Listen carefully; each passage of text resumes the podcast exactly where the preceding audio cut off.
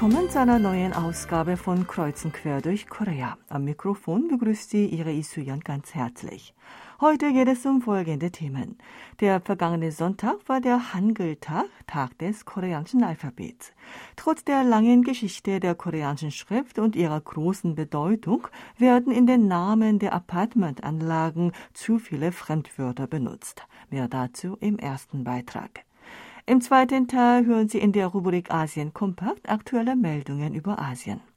Danach erfahren Sie über das Leben der Angehörigen der sogenannten Coin-Fire-Szene, die durch Investitionen in Kryptowährungen zu Reichtum gelangten und sich früh zur Ruhe setzten.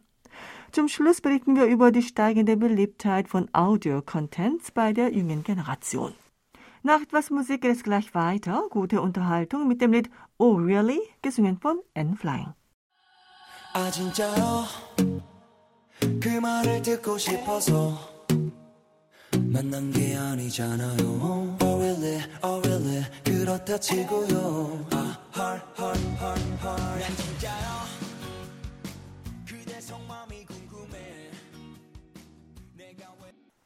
der vergangene Sonntag, der 9. Oktober, war der Hangul-Tag, Tag des koreanischen Alphabets.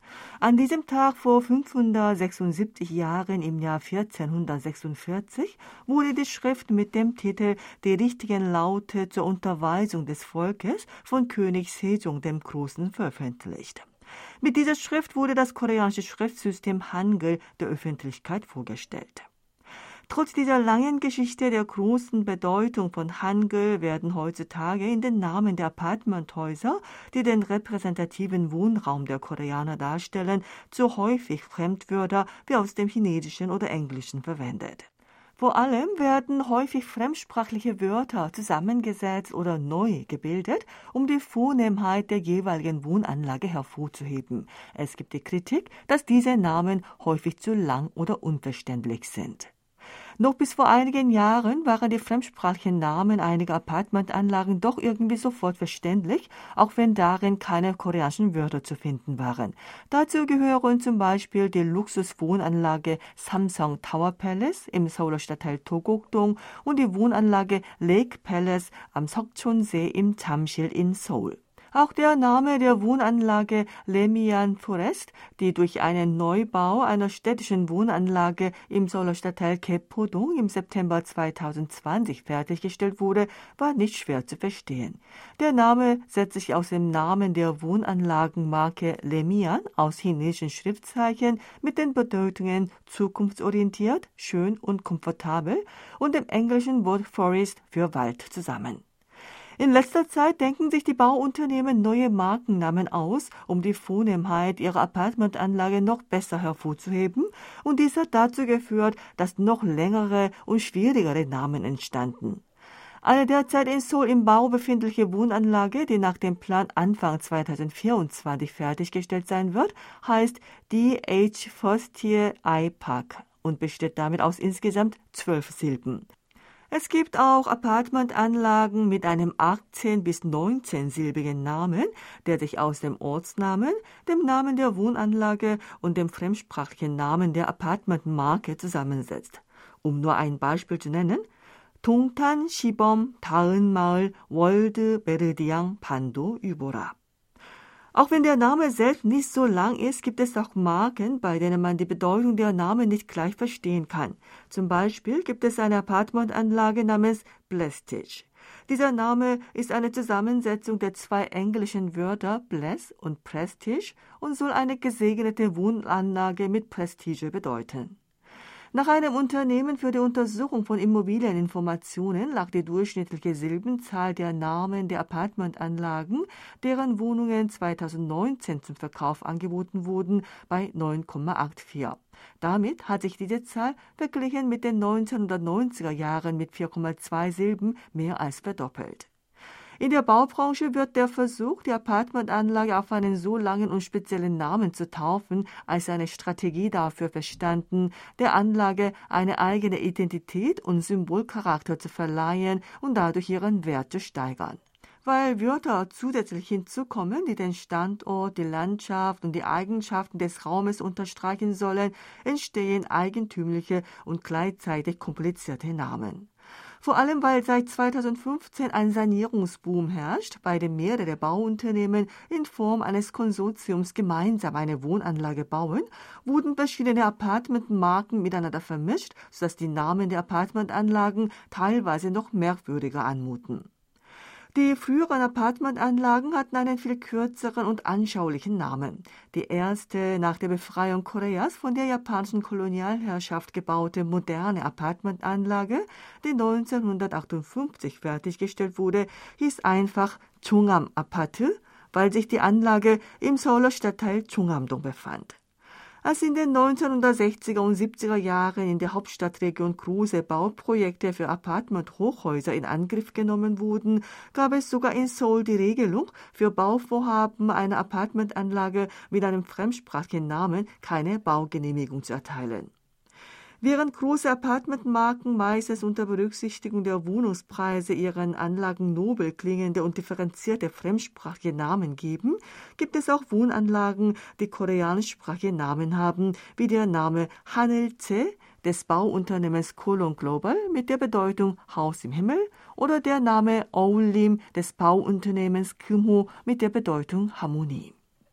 Chewan, Ehrenprofessor für Koreanistik an der Tongdak Frauenuniversität, schrieb in seinem Aufsatz Soziale Bedeutung der Namen der Apartmenthäuser, dass diese Namen das Verlangen der Zielschicht, der Käufer der Wohnungen konkretisieren. Die Namen projizieren ein Leben, das sich die Koreaner von heute wünschen. Wörter wie Royal, Suite und Palace betonen die Bedeutung, dass die betreffenden Wohnanlagen der Wohnsitz der Königs- bzw. Adelsfamilie sind. Solche Namen sind aber schnell nichts Besonderes mehr, weil es sofort Nachahmer gibt. Kim Son-chol, ein Mitarbeiter des Nationalen Instituts der koreanischen Sprache, sagt, eine übermäßige Nutzung der Fremdsprache bei Markennamen sei für den Markenwert wenig hilfreich, weil diese Namen im Alltag nicht leicht verwendet werden können.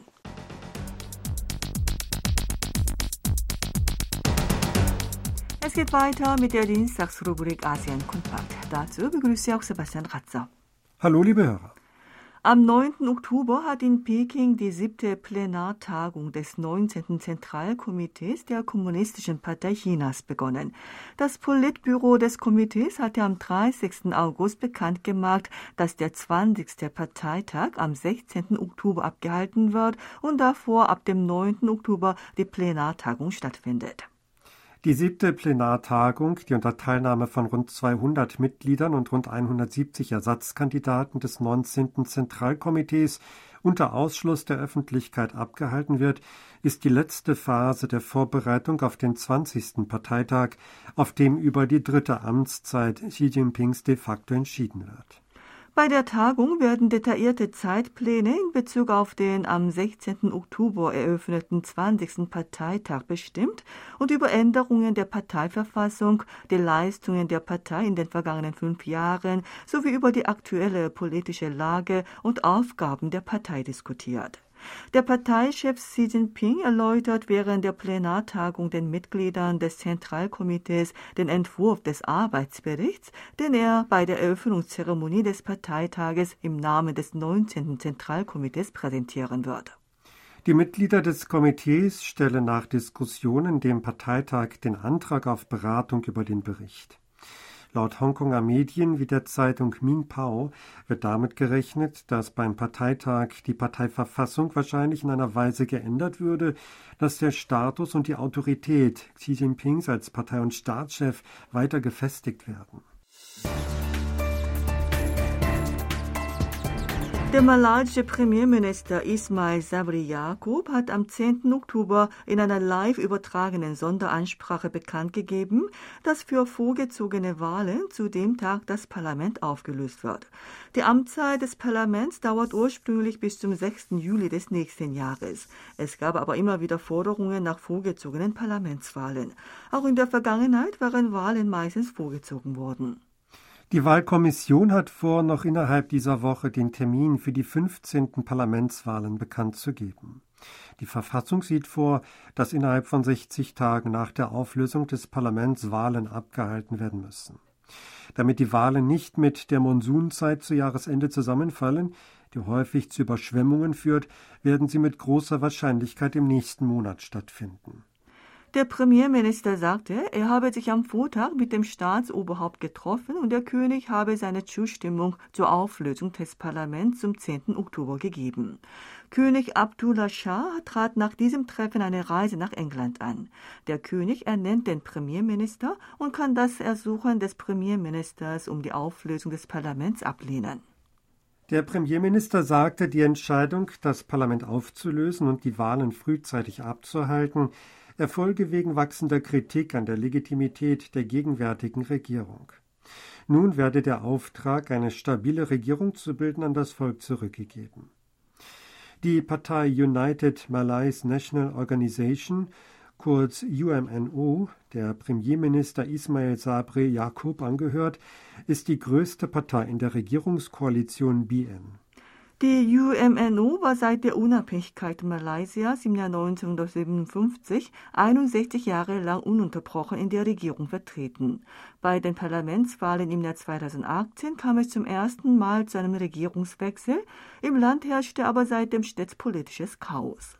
Bei den Wahlen gelang es einem vom ehemaligen langjährigen Premierminister Mahathir bin Mohamad angeführten Oppositionsbündnis die Mehrheit im Unterhaus zu gewinnen. Der neue Premierminister Mahathir Mohamad trat aber 2020 zurück. Sein Nachfolger Muhyiddin Yassin trat im August des vergangenen Jahres wegen des schlechten Managements der Corona-Pandemie zurück. König Abdullah Shah ernannte als seinen Nachfolger den amtierenden Premierminister Ismail Sabri Yaqub und damit wurde die UMNO wieder die Regierungspartei.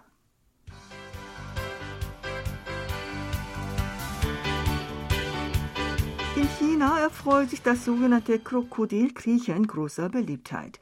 Durch Mundpropaganda wurde bekannt, dass diese Bewegung gut gegen Rückenschmerzen sei, so dass sich immer mehr Menschen in Parks und auf Sportplätzen der sogenannten Krokodilgruppe anschließen. Laut dem größten chinesischen Fernsehsender CCTV und der Hongkonger Zeitung South China Morning Post sind in letzter Zeit in der Xiangshan Mountain Tour Zone in der Provinz Jiangsu in Ostchina große Gruppen von Chinesen zu sehen.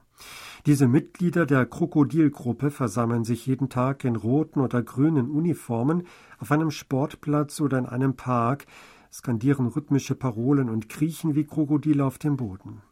Die Zahl der Mitglieder dieser Gruppe liegt gegenwärtig bei über 1000 und wächst in rasantem Tempo, weil bekannt wurde, dass es gut für den Rücken sei, wenn man sich wie ein Krokodil fortbewegt.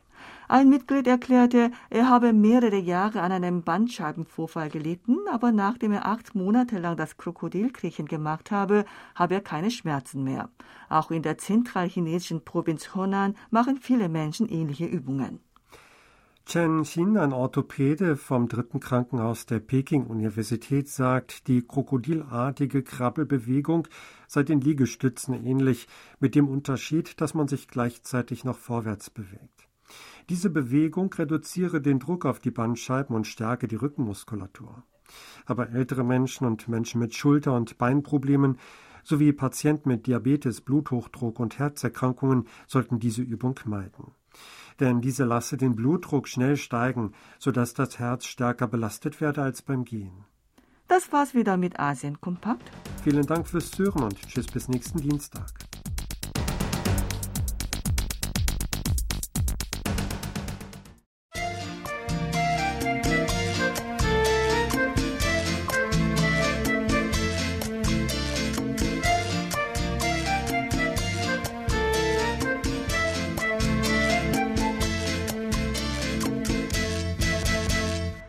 30-jähriger Mann, der bei einem großen Finanzunternehmen tätig war, hat im Januar 2020 auf Empfehlung eines Kollegen 15 Millionen Won, rund 11.000 Dollar, in die Kryptowährungen Bitcoin und Ethereum investiert. Er hat in anderthalb Jahren 3 Milliarden Won, etwa 2,1 Millionen Dollar, verdient und im Juni des vergangenen Jahres bei seiner Firma gekündigt. Er gehört damit zur sogenannten CoinFire-Gruppe. FIRE steht für Financial Independence Retire Early. Die Menschen, die der FIRE-Szene angehören, haben das Ziel, sich in jungen Jahren intensiv mit der Vermögensverwaltung zu beschäftigen, finanziell unabhängig zu werden, nicht mehr auf eine Erwerbstätigkeit angewiesen zu sein und früh in Rente zu gehen. Der Mann, der ein glückliches Ruhestandsleben genießen sollte, sagte aber der Wirtschaftszeitung Hanguk Kyangse gegenüber, dass er wie ein im Wachkoma liegender Mensch gelebt und schließlich an Depressionen gelitten habe. Die Zeitung hat zwölf junge Menschen in ihren 20ern und 30ern interviewt, die durch Investitionen in Kryptowährungen zu viel Geld kamen und als Mitglieder der Coin-Fire-Szene lebten. Auch sie waren trotz des vielen Geldes nicht glücklich. Zwei Drittel von ihnen, also acht Personen, antworteten, dass sie nicht glücklich seien. Vor allem ein Zugehörigkeitsgefühl fehle ihnen. Neun Personen wählten auf die Frage danach, an was sie außer Investitionen interessiert seien, die Antwort Rückkehr in die Gesellschaft. Es ist ganz anders als die allgemeine Annahme in Bezug auf die Mitglieder der Feierszene, die nach dem Ausstieg aus dem Arbeitsleben ohne berufliche Verpflichtungen ihre Ausgaben extrem reduzieren und dadurch finanzielle Freiheit genießen. Unter den zwölf Angehörigen der Coinfire-Gruppe gab es viele, die sich für die Kündigung entschieden, nachdem ihr Vermögensniveau die Marke von drei Milliarden Won überschritt. Dieses Vermögensniveau ist höher als die sogenannte Regel des 25-fachen, bei der man ein Gefühl der psychischen Stabilität bekomme, wenn man das 25-fache der jährlichen Lebenshaltungskosten sicherstellt. Bei drei von ihnen liegt das gegenwärtige Vermögen bei unter drei Milliarden Won, bei fünf Personen zwischen drei und zehn Milliarden und bei vier bei über zehn Milliarden Won. Obwohl dieses Jahr die Marktpreise der Kryptowährungen stark gefallen sind, haben sie den Vermögenswert zur Zeit ihrer Kündigung aufrechterhalten, indem sie in Aktien oder Immobilien investierten oder den Bargeldanteil an ihrem Vermögen erhöhten. Lediglich zwei Personen besitzen ihr ganzes Vermögen noch als Kryptowährung. Mit den Investitionen begonnen hatten sie auf Empfehlung von Bekannten. Neun von zwölf Personen stürzten sich auf Vorschlag bzw. Empfehlung von Bekannten in ihre Investitionen. Lediglich drei stießen aus persönlicher Neugier in den Kryptogeldmarkt vor. Das Startkapital war bei den meisten niedrig und lag unter 10 Millionen Won, rund 7000 Dollar. Sechs hatten ein Startkapital von unter 2000 Dollar eingesetzt. Die Angehörigen der Coin-Fire-Gruppe haben in etwa fünf Jahren ein Vermögen gemacht, sie blieben aber eher sparsam und bescheiden. Die meisten antworteten, je mehr Vermögen sie hatten, desto geringer sei das Interesse an Luxusartikeln geworden. Sind diese Menschen glücklich? Ein Mann sagte, finanzielle Freiheit sei kein Garant für Glück. Zwei Drittel von ihnen antworteten, dass es in ihrem Leben keine besonderen Veränderungen gab. Geld bringe nicht unbedingt Glück.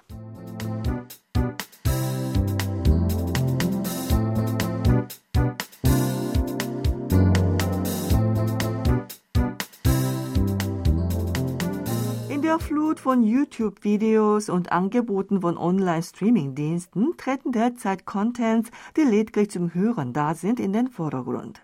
Es sind Audiodramen und Audiofilme, in deren Mittelpunkt die Stimme der Hörspielsprecher, Soundeffekte und Hintergrundmusik stehen. Es handelt sich um die 2022er Version der alten Radiohörspiele. Romane können zu solchen Audio-Contents bearbeitet werden. Es gibt aber auch Original-Contents, die von vornherein für Hörspiele geschaffen worden sind. Ein großer Vorteil solcher Hörspiele ist, dass man sie bei anderen Tätigkeiten wie beim Fahren gleichzeitig genießen kann. Wegen dieses Vorteils des Multitaskings stehen sie bei der jüngeren Generation im Lampenlicht. Das Telekommunikationsunternehmen Katie, der Musikstreaming-Dienst Genie und die E- und Audiobuchplattform Millis Library haben am 6. Oktober eine Audiodrama-Adaption eines koreanischen Bestseller-Romans auf den Markt gebracht. Die Verbraucher können sich auf einer Musikstreaming-App und einer E-Book-Reader-App ein Hörspiel anhören. In alten Hörspielen haben Hörspielsprecher die Rollen gespielt. In den heutigen Audiodramen treten berühmte Schauspieler auf, die für ihre angenehm sanfte Stimme bekannt sind. Für die Hörer wurden auch zusätzlich Soundtracks hergestellt und die vielfältigen Soundeffekte stimulieren die Vorstellungskraft der Hörer. Den Startschuss für die Audio-Contents gaben die im Jahr 2000 eingeführten Audioclips von Naver. Ein Teil der beliebten Webromane bzw. Webcomics wurde zu Audioclips bearbeitet. Diese gewannen an Beliebtheit und begannen als neue Contents ins Rampenlicht zu rücken. Auch der E-Book-Reader Millis Library, für dessen Nutzung ein Abo abgeschlossen werden muss, brachte eigens produzierte Hörspiele auf den Markt. Das Portal Naver veröffentlicht über seine Musikstreaming-Plattform Vibe auch originelle Audio-Contents. Dazu gehört zum Beispiel ein sogenannter Audiofilm mit dem Titel Etagen, der im vergangenen Dezember veröffentlicht wurde. Dieser Audiofilm über einen Mordfall wurde bis Ende des vergangenen Monats mehr als 4,5 Millionen Mal aufgerufen. Kürzlich wurde auch ein Audiofilm veröffentlicht, bei dem der berühmte Spielfilmregisseur Kwak Kyung-taek die Regie führte und die berühmten Film- und Fernsehschauspieler Kim Gang-woo und Yu Jae-myung die Hauptrollen spielen. Für diesen Audiofilm mit dem Titel Fernost wurde als erster im Land die Dolby Atmos Technologie angewendet, die ein realistisches und intensiveres Klangerlebnis ermöglicht weil in diesem Audiofilm mehr Figuren auftreten als in herkömmlichen Audio-Contents, werden für ein besseres Verständnis auf der Vibe-App Untertitel angeboten. In zehn Tagen seit der Veröffentlichung hat der Audiofilm bereits über 650.000 Aufrufe erzielt. Audio-Contents werden hauptsächlich von der jüngeren Generation konsumiert. Sie bestehen meistens aus insgesamt etwa zehn Episoden mit einer Laufzeit von jeweils etwa zehn Minuten. Ein Mitarbeiter von Naver sagt, das Marktpotenzial von Audio-Content sei sehr groß, da sie die in der Flut von Videocontents lebenden jungen Menschen anziehen können. Weil sie vor allem Multitasking ermöglichen, werden sie von den jungen Menschen sehr bevorzugt.